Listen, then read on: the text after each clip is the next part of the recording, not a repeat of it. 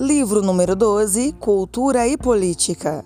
O livro tem o título mais simples que já vi e trata do assunto mais complexo que existe desde Gênesis: a questão Palestina e Israel.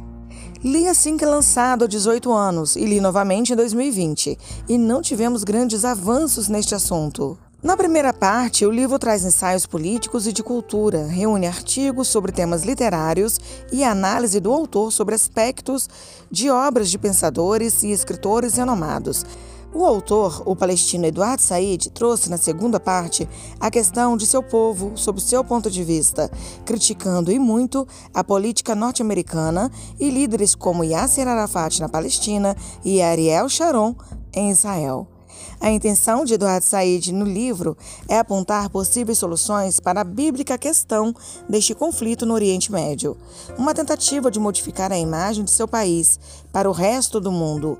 Para o sociólogo, o brasileiro Emi Sader, um dos organizadores do livro, o autor buscou contribuir para preencher a lacuna da falta de informação da Palestina, a apresentando de um ponto de vista pouco presente na mídia ocidental uma outra visão de um povo também sofrido como o de Israel.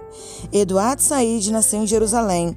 Ele foi um dos mais importantes intelectuais e ativista político e social da causa palestina, do conflito Israel-Palestina e também na causa árabe de um modo geral. O autor imprime em suas obras uma visão universal em suas análises sobre o tema de regionalismo, Orientalismo é uma outra grande obra dele. Nele, ele fala sobre o Oriente que o Ocidente idealizou. Nele, o autor denuncia o racismo ocidental que existe com o povo do outro lado do mundo.